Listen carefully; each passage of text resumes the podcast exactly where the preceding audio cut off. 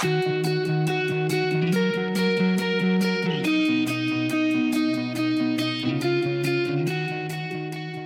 jóvenes, ¿cómo están? Espero que estén teniendo un bonito día. Vamos a contestar eh, algunas de las eh, preguntas que ustedes nos hacen en TikTok. Eh, gracias por la interacción tan importante que estamos teniendo con algunos videos. Entonces, pues viene de ahí. A ver, Lalo, pregúntame, ¿qué es lo que tenemos en esa red? Sé que tengo que ir con un terapeuta, pero no lo hago. Pues si sabes que tienes que ir, tienes que ir. Mira, tienes dos opciones. Aquí no hay más que o vas o no vas. Y sabes que tú tienes la decisión, tú tienes la decisión Digo, finalmente eh, en salud mental creo que es muy importante que las personas vayan por iniciativa propia. Aquí no es como que te vayan a llevar. Si te llevan a la fuerza, no funciona. Esto te tiene que nacer, es por convicción. Tú sabes las cosas que necesitas corregir y que a ti se te dificulta mucho hacerlo solo. Entonces, pues tienes que ir. O sea, no hay opción. Aquí o le sigues como vas, a lo mejor con sustancias, con bajo desempeño académico, laboral, con problemas en tu casa, con problemas con la raza, tú sabes si continúas por ese sendero que no te ha llevado a ningún camino o bien pruebas algo diferente. ¿Qué pierdes con ir con un terapeuta? Con un terapeuta y decir, oye, ¿sabes qué? Es más, si dices, no, no, no quería venir, yo te recomiendo siempre que hablas con esa frase con tu terapeuta porque te va a entender y vamos, los terapeutas normalmente exploramos, a ver, ¿Quieres o no quieres? Y si no quieres, ¿qué es lo que te trae aquí? Porque seguramente ya en algún programa yo les dije, siempre nosotros queremos hacer las cosas y luego no queremos hacerlas. Entonces es, no tenemos opción aquí. O sea, nada más es, son esas dos alternativas. Decide y yo espero que decidas ir con un terapeuta por tu salud emocional y por tu salud de la comunidad que te rodea. Tengo años con, tratamiento, con tratamientos psiquiátricos y con diferentes psiquiatras y sigo igual desde el principio. ¿Por qué? Bueno, hay que ver, mira, hay enfermedades psiquiátricas, igual que no se asuste, no hay que asustarnos con este business. ¿A poco cuando tienes diabetes, que tienes mucho tiempo con la, y que vas con un endocrino y con otro y con otro, que tienes gastritis o que tienes colitis también, o a lo mejor que tienes asma? Hay enfermedades que son crónicas, desafortunadamente. Yo no quisiera que siguieras igual, pero bueno, yo te diría, si tú tienes un buen diagnóstico, si tienes un buen tratamiento, pues yo lo que te diría es a lo mejor, a veces es cuestión como de paciencia y de entender por qué estás atorado. O sea, eh, y que no te sorprenda y que nadie nos asustemos de que ya fui con dos, tres psiquiatras y no me sacan adelante.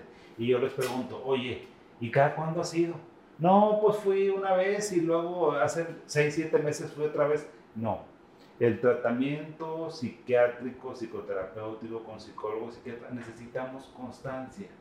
Si tú me dices, cuando, cuando viene una persona que me dice, doctor, no me ha funcionado nada, yo siempre hago una historia clínica muy importante, preguntando, ¿ya tienes un diagnóstico? No, pues que no. Bueno, vamos a ver qué es lo que te pasa para tener un buen diagnóstico. Oye, ¿te estás tomando el medicamento? No, pues no me lo, pues esto no es gripa, o sea, ¿cómo se te quita si no te tomas el tratamiento? Eh, me he encontrado con otras situaciones donde me dicen, oye, pues es que voy cada dos, tres meses. No, pues no, mijo. O sea, aquí necesitas ir para que te funcione. Yo te aseguro que si tú sigues ciertas reglas de oro, vas a cambiar. ¿Qué? ¿Cuáles son las reglas de oro para que no te estés en este ciclo eh, que tú dices que te encuentras donde no cambias y sigues igual? Yo te diría, un buen diagnóstico, un buen tratamiento y un buen seguimiento. Un buen tratamiento quiere decir, tómate el medicamento que te manda tu psiquiatra, o ve a las terapias o a los ejercicios de terapia que te dice tu, psiquiatra y ve por el tiempo que te requiere. O sea, si, si logras esas tres condiciones, no tiene por qué las cosas no jalar. Seguramente vamos a estar mejor. La siguiente, la depresión se manifiesta comiendo mucho. Ese es uno de los, fíjense que la depresión sí se manifiesta en algunas personas. Miren, la depresión es la madre de todas las enfermedades en psiquiatría. ¿Por qué les digo eso? Porque alguien me puede decir, doctor, ¿La depresión se manifiesta con dolor en el corazón? Yo les voy a decir sí. Doctor, ¿la depresión se manifiesta con migraña? Sí. Doctor, ¿la depresión se manifiesta con colitis? Sí. Es una enfermedad que como afecta tantos órganos y tantos sistemas del cuerpo, de nuestro organismo, entonces se puede manifestar de diferentes maneras. Y una de esas es que la persona come mucho. Y me dice, ¿sabe qué, doctor? Yo no me siento triste, no me siento deprimida ni deprimido, pero ¿sabe qué? Estoy engordando bastante y aumenté como unos 10, 15 kilos. ¿Y por qué aumentaste? Pues es que, doctor, me estoy comiendo mi porción y ya terminé a lo mejor, pero como que no me sacio, doctor. O sea, no tengo hambre, pero voy por unas papitas y luego que voy por un panecito y luego que un refresco y luego que agarro unos cacahuates y se la pasan comiendo y comiendo y comiendo y comiendo porque no tienen saciedad. Y a veces ese es un síntoma de la depresión muy importante y que te altera también tu autoestima, ¿verdad? Porque pues todo el mundo queremos vernos bien. O sea, hay personas que se ven muy bien siendo gruesos, no hay ningún problema. O sea, ahorita ya estamos en cuestiones de igualdad, hay gente que se ve muy bien estando esbelto, esbelta, cada quien, ¿verdad? Pero si estás comiendo mucho y me dices que sí es depresión, sí puede ser un síntoma de depresión. Que la siguiente, mucha gente está a la defensiva en el tráfico.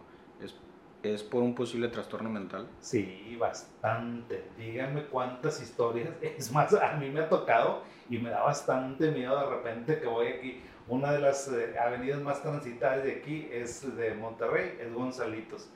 Y de repente los veo que se van peleando de carro a carro y que se echan el carro encima y luego otro sí y otro no. Digo, oye, esta gente, yo que tengo buen ojo clínico, ¿verdad? Digo, no, esta gente sí le hace falta, o sea, como que necesita un ajuste de tuercas. Evidentemente que sí, o sea, estarte peleando en el tráfico con un desconocido, con una desconocida, no habla de otra cosa más que algo no está bien en tu vida. ¿Qué?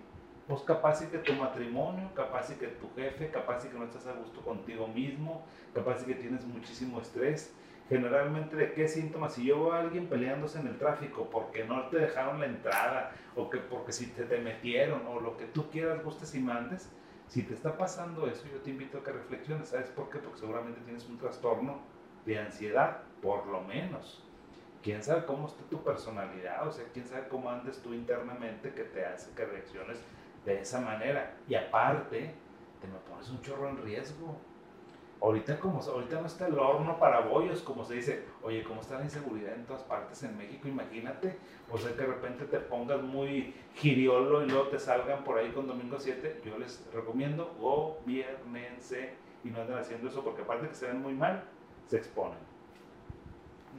Le, le pregunto al doctor si podría explicar en qué consiste una terapia conductivo-conductual y la diferencia del psicoanálisis, gracias a salud. Súper diferentes, terapia cognitivo-conductual y psicoanálisis. Sí, muy, muy diferente. Una, una terapia cognitivo-conductual es como ir a una escuela o como ir a un curso y que te van a enseñar todo. O sea, haz de cuenta que la terapia cognitivo-conductual tiene ABC y la terapia cognitivo-conductual es para este, temas muy específicos como trastorno obsesivo-compulsivo, donde las personas están lavando incesantemente las manos. Entonces, la terapia cognitivo-conductual lo que hace es, a ver, vamos a tratar de entender eso, vamos a pensar de una manera diferente, vamos a pedirle cuenta a nuestras emociones, nuestros sentimientos y nuestros pensamientos y vamos a evitar hacer eso. O sea, se cuenta que es como un maestro que te va enseñando cómo disminuir eso es para fobias, es para a lo mejor, de hecho, un tema que vamos a tratar para fobia social, para fobias específicas, para ataques de pánico, para eh, trastorno obsesivo compulsivo, para trastorno por estrés postraumático, son para trastornos muy específicos. En cambio, el psicoanálisis, cuando tú vas a hablar, dicen, doctor, pues no me dijo nada el terapeuta y yo cuando me dicen eso, que no les dijo nada, que nada más se les quedó viendo, digo, ok, ese terapeuta seguramente tiene una escuela psicoanalítica o psicoterapéutica, porque el psicoanálisis es no decir nada. O sea, tú tienes que hablar y hablar y hablar y hablar y hablar y elaborar. Y el terapeuta al final nomás dice, bueno, se terminó el tiempo, nos vemos en la siguiente, ¿cuándo quieres tu siguiente cita? Y ya no te dice absolutamente nada, porque tú, solamente, tú solo tienes que hurgar en tu mente explorar, echarte un clavado y encontrar las respuestas, a diferencia de la terapia cognitivo-conductual, donde prácticamente te llevan de la mano y te enseñan muchas cosas. Y, entonces, pues, y aparte, otra diferencia muy importante es el tiempo. El psicoanálisis, ahí te encargo, es desde un año hasta cinco o seis años y la terapia cognitivo-conductual es máximo seis meses y para de contar, o sea, aquí el tiempo sí vale, cuenta y cuesta. Eh, me gusta viajar, me emocionaba todo el proceso de armar el viaje y ahora he perdido reservas y vuelos, ya no me motiva, prefiero estar encerrada, ¿qué se debe? Sí, eso me dio mucha tristeza, la verdad, escuchar ese comentario. Fue de un TikTok que hicimos ahí de los síntomas de la depresión o cómo tratar la depresión, algo así. No tengo ganas de hacer nada, no me recuerdo porque hemos hecho este, muchos TikToks. A raíz de eso, esta persona comentaba eso. O eso también es un síntoma de la depresión. Así como hace rato en otro TikTok me preguntan, doctor, ¿comer es síntoma de la depresión? Sí. Yo te digo, esto muy posiblemente sea por una depresión muy severa que tienes, porque cuando una persona habla de que, ¿sabes qué, doctor? Pues tenía un viaje y me encantaba viajar y ahora no me gusta salir de la casa. Es más, tenía un viaje carísimo de París y dejé que se fuera. Cuando pasa eso quiere decir que algo muy grave está pasando en la persona y seguramente está eh, hablando o pasando por un cuadro de depresión. Yo te voy a decir, amiga, aprovechando para tener esta interacción, es, sabes que hay solución para lo que a ti te sucede. O sea, no te condenes ni te acostumbres a vivir con esa apatía hacia la vida y a las cosas que te gustaban porque tienes solución. Yo creo que tienes una depresión muy importante, busca ayuda con algún psiquiatra para que te pueda dar medicamento y estemos mejor y te vuelvas otra vez a conocer el mundo como te gustaba y como lo hacías. En base a la depresión, dice una persona que eh, yo cuando me siento así, me voy al rincón este, sola, me pongo a llorar muy fuerte y me hace sentir bien Fíjate que sí, o sea, de hecho, eh, también ese comentario, todos los comentarios de ustedes me gustan, los respeto, hay unos que contesto y otros que no, eh, pero bueno, los que son respetuosos siempre van a tener de mí un comentario. Los que van en otro sentido, pues sorry, sorry chavos, o sea, yo no soy así, digo, hay psiquiatras para todo. Yo soy un psiquiatra un poco más formal, entonces pues como que el chacoteo me gusta, pero hasta cierto punto, nada más para darle sabor al caldo. Y este comentario que me, que me hacían, pues sí, sí es muy importante, sí es muy, muy relevante. Y hasta se me fue la onda de lo que me habían preguntado. Déjeme que me vuelva a preguntar. Pregúntame otra vez, Lalo, porque se me fue el avión. En base se le fue el avión. que en base a la, depresión, dice una persona que el, este, que ella se va a un rincón, se pone a llorar fuerte y le ayuda mucho sí, para, sentirse bien. Sí, está bien, o sea, cada quien puede sacar la depresión o el estrés que tiene de muchas maneras. Hay gente que le gusta irse a la montaña y hacer mucho ejercicio, otra gente le gusta juntarse con sus amigos, con sus amigas y platicar horas, otra gente se relaja viendo series, otra gente se relaja en los videojuegos, otra gente se relaja como esta persona, como esta mujer, a lo mejor encerrándose, llorando y gritando muy fuerte, lo puedes hacer. Date permiso, date permiso, ¿sabes que Agarra la almohada y grita un chorro, o llora bastante, métete al baño, es más, hay muchas personas que me dicen, ¿sabes qué? Yo me meto al baño, abro la regadera y me pongo llori, llori, llori, llori y me siento mucho mejor. O sea, el llorar, el sacar tus emociones, el expresarlos, no pasa absolutamente nada. Y si se asustan en tu familia, porque a veces uno se limita, uno se gobierna mucho, pues porque qué va a ver, qué va a decir mi mamá, qué va a decir mi esposo, mi novio, mi novia, si me va a llorar Nada más hay que decirle, oye, estoy bien, nada más quiero sacar mis cosas. O sea, dame chance, no te preocupes, no pasa absolutamente nada, me siento mal, me siento tensa, me siento triste, dame chance y no pasa nada. O sea, ustedes lloren como si tuvieran muerto tendido, no pasa nada, qué bueno que lo haces y que te funciona. Ese consejo me gustó bastante. Muy bien, bueno, pues yo creo que con eso damos por este, cerrada nuestra gustada sección de interacción con los tiktokeros. Muchas gracias. Nos estamos viendo. Síganme escribiendo, por favor. Y con todo gusto los contestamos en la medida de nuestras posibilidades. Que tengan bonito día y por aquí andamos. ¿eh? Bye.